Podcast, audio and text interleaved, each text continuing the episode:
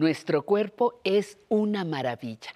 Por ejemplo, tenemos articulaciones que nos permiten movernos, pero están constituidas por hueso, músculo, membrana sinovial, cartílago y ligamentos.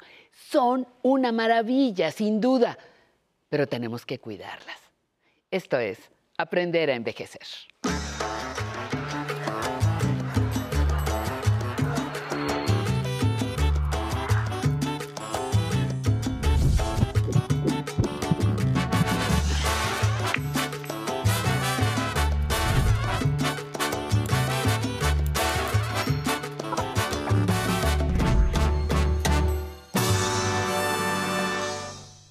Y ya estamos aquí para mejorar nuestra salud. Y mire usted esta frase tan famosa que decía, el doctor del futuro no tratará el cuerpo humano con drogas, sino que prevendrá las enfermedades con nutrición y le podemos agregar el día de hoy por el tema con el estilo de vida a la frase de Tomás Alba Edison. Bienvenidas todas las personas a aprender a envejecer y por supuesto a mejorar su salud. Hoy vamos a platicar de un tema que nos interesa absolutamente a todos que es la artrosis una enfermedad que provoca la desintegración progresiva del cartílago y como consecuencia cambios degenerativos en nuestros huesos. Seguramente usted conoce a alguien con artrosis y puede compartirle este tema o bien aprender mucho de esto. Vamos a ver nuestra cápsula de introducción y de regreso conocemos a nuestra invitada.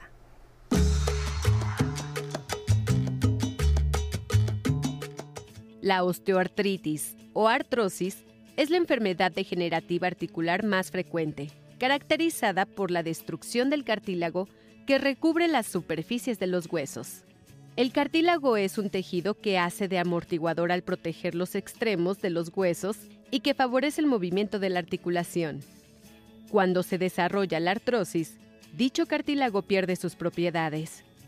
Puede incluso llegar a desaparecer, haciendo que los extremos de ambos huesos rocen directamente, produciendo dolor, entumecimiento o rigidez. La enfermedad puede afectar a cualquier articulación, pero las más frecuentes son las de las manos, las rodillas, las caderas y la columna vertebral. Se presenta con mayor frecuencia en las mujeres. Está relacionada con el exceso de peso, la edad o la genética. Y aunque algunos de estos factores no se pueden modificar, evitar su aparición y progresión es posible.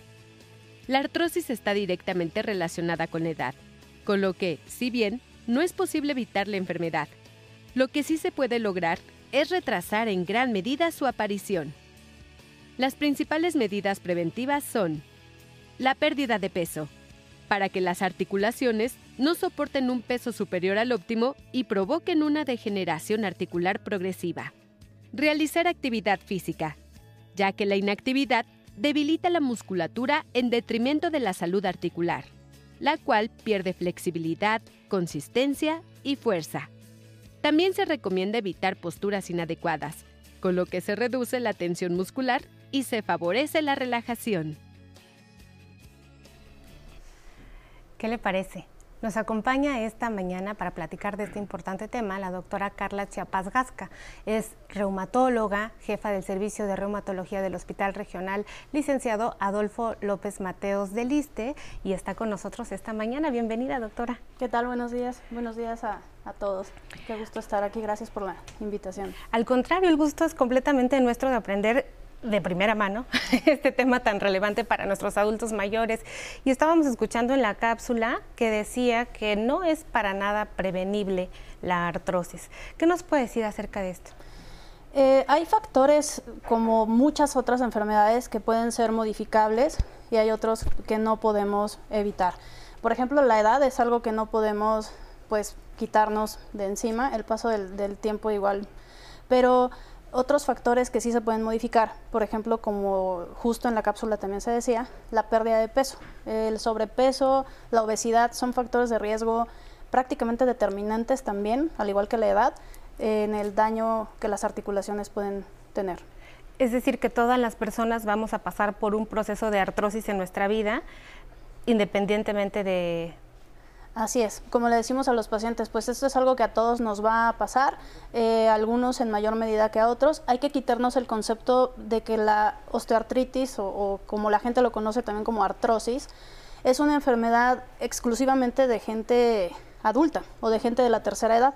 Puede haber factores de riesgo también que afectan a gente joven o articulaciones muy en específico en gente joven pero los factores más importantes determinantes son justo la edad y el peso. La pregunta del millón, ¿cuál es la diferencia entre la artrosis, que ya estoy viendo que me está degenerando los dedos, que es lo más característico? Los pacientes llegan y dicen, mire doctora, me salió este hueso, se me deformó. O y, la artritis reumatoide que también provoca degeneración. Claro, esa es una diferencia muy eh, importante y es una de las cosas que el médico de primer contacto con el paciente tiene que identificar eh, para poder referir temprana, de forma temprana al reumatólogo. Finalmente, la artrosis o osteoartritis es esta enfermedad que eh, está mal llamado como degenerativa, sino que es una eh, enfermedad como lo, que estábamos mencionando, que con el paso del tiempo, el peso, factores biológicos, genéticos y mecánicos que lastiman a la articulación. Y la artritis reumatoide es una enfermedad eh, completamente diferente, sistémica, no es exclusiva de las articulaciones. Sistémico significa que puede dañar muchos órganos, muchos tejidos. Es una enfermedad como tal eh, con causas distintas, autoinmune, es decir, el propio sistema inmune de defensas que tenemos que nos protege contra cosas que son ajenas o extrañas para el organismo, va a producir anticuerpos que lastiman las articulaciones y otros órganos. Pero el tipo de articulaciones que se afectan, que se lastiman, las manifestaciones en general son muy diferentes. La edad de presentación, eh, los factores de riesgo son muy diferentes. Doctora, ¿y qué es lo que provoca que se me deforme mi hueso? ¿Nos puede explicar más o menos? El cartílago es esto que cubre eh, los extremos de los huesos. Y el cartílago es un tejido eh, que está constituido por unas células mm, básicas de ahí que se llaman condrocitos. Es la, célula que vive ahí, pero está metida como en una matriz, digamos, como gelatina, por así decirlo. Y esa eh, gelatina en donde viven estas células está constituida de colágeno, entre muchas otras eh, sustancias que son las que mantienen nutrido al, como tal a esta célula que vive ahí. Y eh, con el paso del tiempo, con los factores genéticos que pueden contribuir de manera muy importante a darnos riesgo para esta enfermedad, eh, otros factores como mecánicos también, el uso repetido de ciertas articulaciones o una articulación que haya recibido algún eh, daño traumático, por ejemplo algún golpe, alguna lesión, lo que va a ir provocando es que ese cartílago se rompa, por así decirlo. Y al romperse va haciendo que el hueso que queda abajo se engrose un poquito. Y eh, esta es una enfermedad que no afecta exclusivamente al cartílago, sino lo importante también es que prácticamente todos los componentes de la articulación, como los mencionaba en la introducción del programa, los ligamentos, los músculos, eh, la cápsula que envuelve a la articulación, todos esos elementos van a, sufrir eh, daño. Doctora, tenemos articulaciones en todo nuestro cuerpo, pero ¿cuáles son las principalmente afectadas? Eh, las manos, pero específicamente las, las, que tenemos aquí en la base de las uñas, las que tenemos a la mitad de los dedos. Eh, la base del pulgar es una articulación que con mucha frecuencia también se afecta. La eh, columna lumbar, o sea, la, parte baja de la espalda. Las rodillas, por supuesto, también. La del dedo gordo del pie y la cadera, que es la articulación que tenemos en la ingle. De tal forma que si, por ejemplo, a mí me diagnostican artrosis de rodilla, es posible que también tenga artrosis de columna o que tenga otro tipo de artrosis, porque vemos comúnmente que la gente solamente se dedica a rehabilitar o a cuidar la parte que le duele, pero realmente no pensamos que ya me dio en todo el cuerpo o que es algo que me está afectando pues en general. Es correcto. Eh, hay factores genéticos que a lo mejor pueden predisponer o ciertas eh, razas que pueden predisponer más a que se afecten a lo mejor las manos o a lo mejor que se afecte las rodillas o ciertas eh,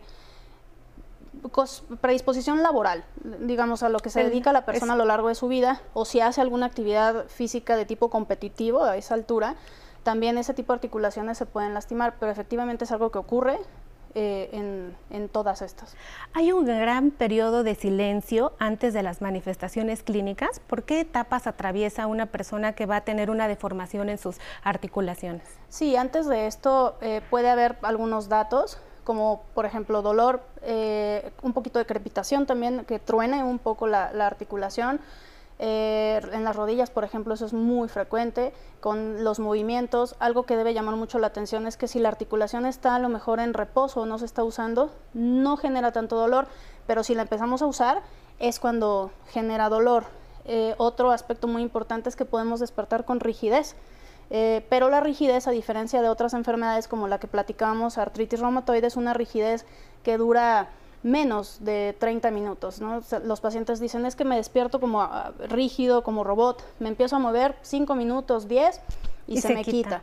Pero la rigidez de otras enfermedades mm, inflamatorias más importantes sobre la articulación dura mucho más tiempo. Y esta rigidez es más característica en manos puede pasar en manos, pero eh, en las rodillas también se puede sentir. Por ejemplo, eh, subir, bajar escaleras que genere mucho dolor en las rodillas también es otro factor eh, que, deben de, tener ah, en consideración como parte de los síntomas que pueden ir indicando que la enfermedad va comenzando Ah, pero si esto progresa, pues lo que va a suceder ya es que la articulación va teniendo cada vez más limitación en su función. Doctor, estoy muy interesada en el diagnóstico, porque ahora nos, nos cuenta usted cómo pues hay un, eh, hay un buen periodo en el que pues hay silencio, no se siente nada, los síntomas son de rigidez, uno va a los estudios de laboratorio y gabinete y no, no encuentra una alteración específica, entonces cómo dar un tratamiento, cómo hacer un diagnóstico a partir de algo que pareciera tan lento y que además pareciera normal. ¿Me lo platica después del corte? Claro. Vamos y regresamos. Yo creo que sí, desde luego, que además, además es una cosa obligada, ¿eh? Porque si no empieza uno a, a volverse loco. O sea, yo he visto viejos que de pronto se pintan el pelo y que, y que andan vestidos como jóvenes, entonces se ven ridículos. Realmente el aprendizaje de la vejez es que con los años te vas, te vas adaptando, que, que todo se va a acabar, que se va a acabar, incluso que, los, que las mascotas se acaban también y que eso es terrible. Tenemos dos perritos actualmente que están los dos viejitos y qué bueno que se van a acabar un día. Como nosotros. Como nosotros, exacto. La referencia es eso, el espejo es que nosotros nos estamos acabando también. Pero el aprendizaje es ese, que no tenemos que darle marcha atrás. O sea, así, así funciona la vida y así hay que aceptarla. Y eso me parece que es muy bueno, porque se renueva la vida.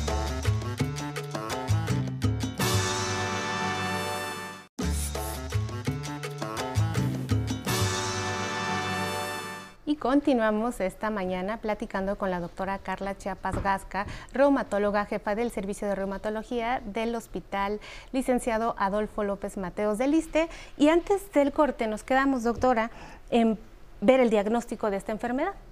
El diagnóstico es clínico y radiográfico, eh, nada más. Hay eh, estudios del, realmente no hay estudios de laboratorio que nos eh, orienten hacia eso. Lo que hay que estar pendiente, igual en médicos de primer contacto, además del tipo de articulaciones como las que mencionamos, si esa distribución se sale de esta que, que, platicamos ahorita y se ven otras articulaciones como estas de aquí, la muñeca, los hombros afectadas, ese es uno de los datos para referir al reumatólogo. Si estudios de laboratorio como que nos indican inflamación como la proteína C reactiva, entre otros, también ese es un, dato para enviar al reumatólogo o si la función de la articulación se va comprometiendo rápidamente.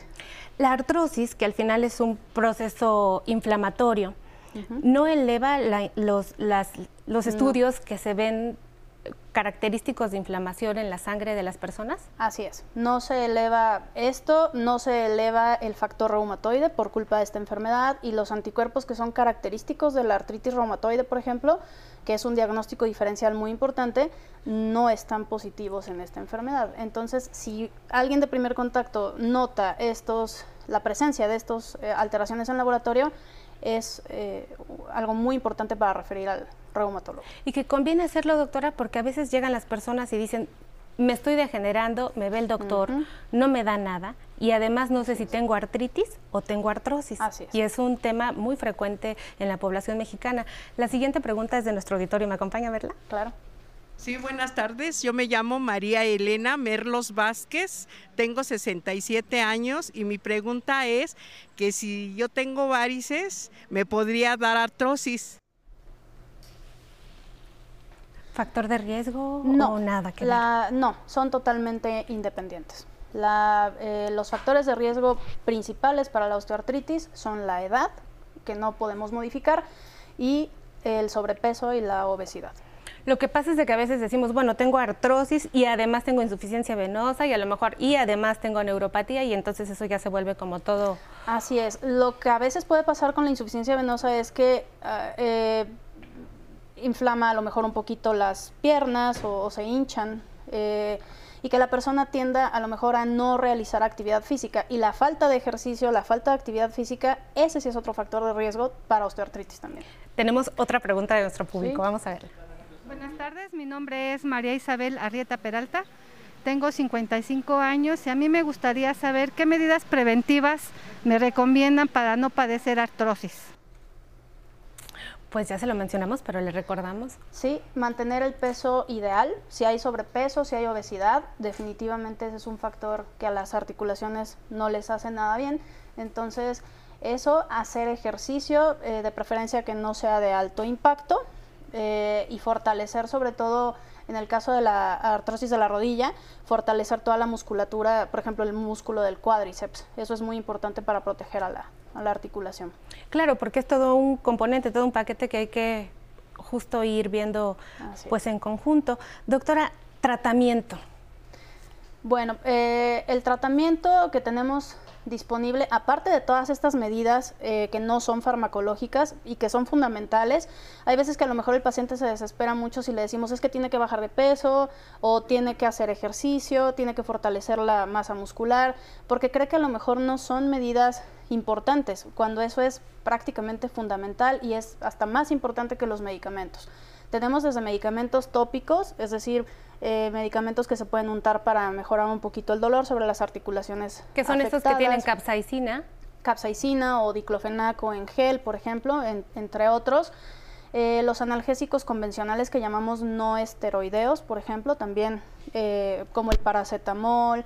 Claro que mm, la gente no se debe de automedicar, también, eh, aunque el paracetamol es de los medicamentos más utilizados para esto, algunos otros pues tampoco lo- los deben de, de- de automedicar porque pueden tener también contraindicaciones importantes. Entonces, ¿Y se llega a controlar el dolor de la, de la artrosis con estos medicamentos? Porque es común ah, ver el abuso de fármacos para el control de dolor y la gente dice, bueno, como no me lo quitó el paracetamol, ahora voy con diclofenaco, voy con naproxeno, voy con ketorolaco, por mencionar los más populares, ¿no? Así es, y hay un uso indiscriminado de ese tipo de medicamentos y después vienen complicaciones como sangrados de tubo digestivo, eh, afección renal, afección de hígado, precisamente por el uso indiscriminado de esto. O peor tantito cuando van y se les recomienda la comadre o, el vecino y hasta hay combinaciones de medicamentos que traen analgésicos más eh, peligrosísimo eh, glucocorticoides, que son finalmente cortisona, pues, o sea, y, y que les quita el dolor y mejoran y todo, pero si los usan de manera indiscriminada eso puede tener muchas complicaciones. Un poco me llama la atención esto de manera indiscriminada. Si yo voy al reumatólogo y me dicen tiene artrosis y doctor me duele mucho, ¿cuántos días tomo, por decir un esquema seguro, un antiinflamatorio?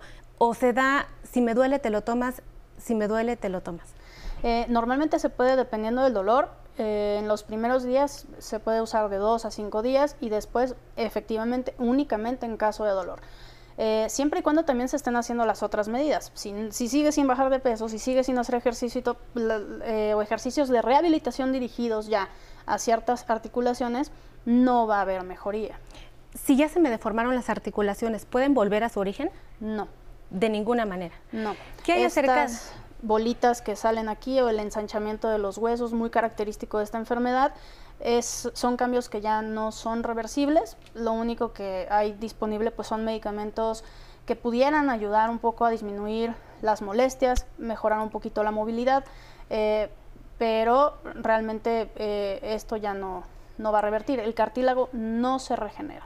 ¿Qué hay de estas inyecciones que les ponen a las personas en las articulaciones de ácido hialurónico, eh, de colágeno, algunos refieren, para mejorar? Las únicas eh, medicamentos que están aprobados para uso dentro de las articulaciones para el tratamiento de esta enfermedad son eh, algunos antiinflamatorios muy específicos que usamos, por ejemplo, cuando hay alguna articulación que está dando mucha, mucha lata. Si hay alguna articulación que se está inflamando mucho, que está molestando, se puede aplicar el, medicamento para que libere un poquito la inflamación y libere de dolor al paciente por seis meses o hasta un año si la articulación no tiene ya un daño muy avanzado.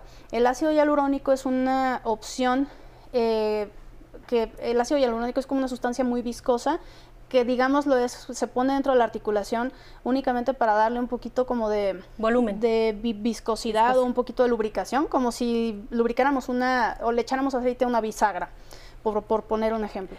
Y eh, eso está indicado sobre todo en articulaciones ya muy dañadas, que son candidatas a tratamiento ya quirúrgico, pero si por alguna razón el paciente no se quiere operar o no se puede operar o se está retrasando la cirugía, esto puede ayudar un poquito a retrasar el tratamiento quirúrgico. Doctora, pues muchísimas gracias por todo este conocimiento. Ojalá que en otra oportunidad podamos ampliar este tema que tiene muchas aristas. Y a ustedes muchas gracias por haber estado aquí mejorando su salud y aprendiendo a envejecer. Nos vemos el próximo domingo y lunes respectivamente.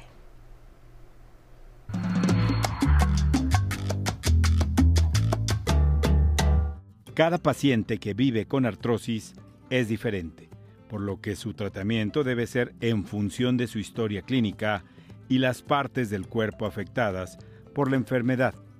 En la mayoría de los casos, el tratamiento farmacológico es la línea de atención inicial para devolverles la calidad de vida y prevenir un mayor deterioro de la estructura articular.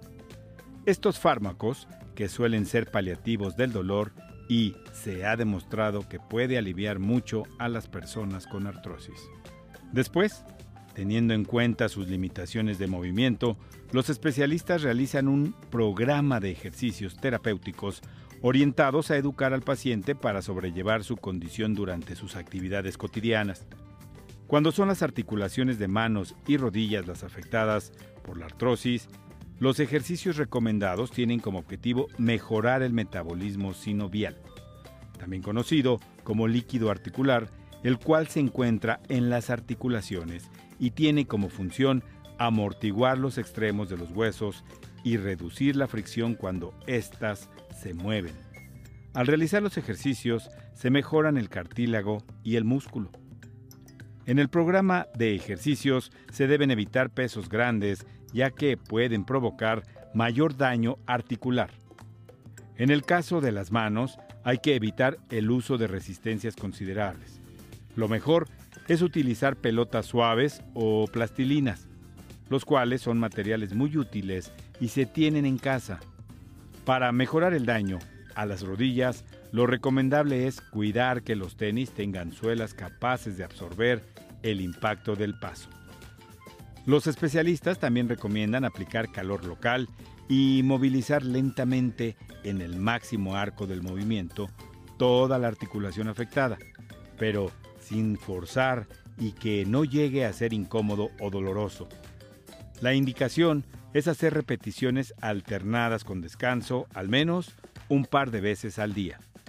En caso de autoinmunidad en el adulto mayor, que es lo que provoca las enfermedades reumáticas, los especialistas que participan en el tratamiento del paciente saben que los esteroides son solo para el corto plazo, con la vigilancia de la glucosa, la presión arterial y la mineralización ósea, que es donde principalmente se expresan los efectos no deseados de los esteroides y se suspende una vez conseguido el objetivo de rescatar al paciente de una crisis de dolor y funcionalidad.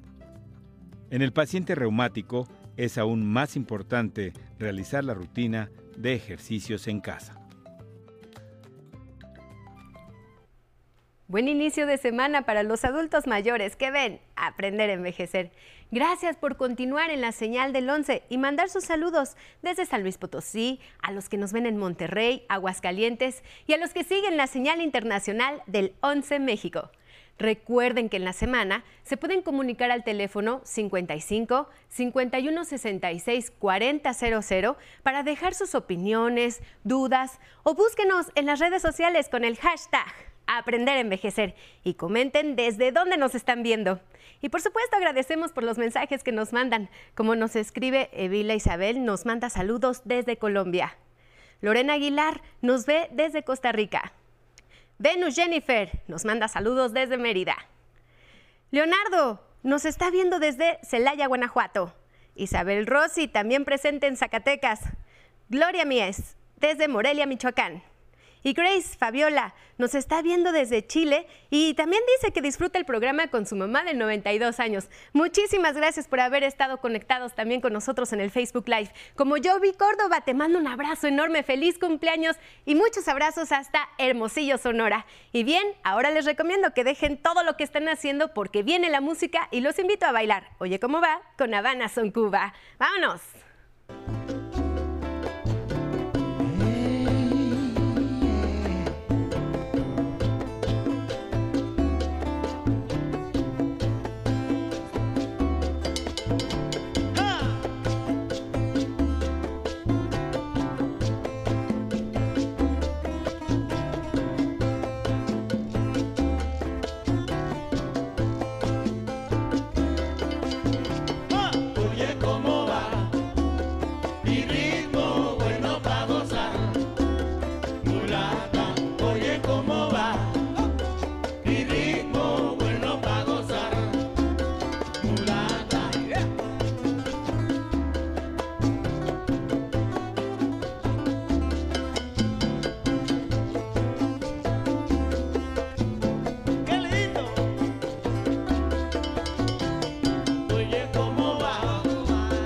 it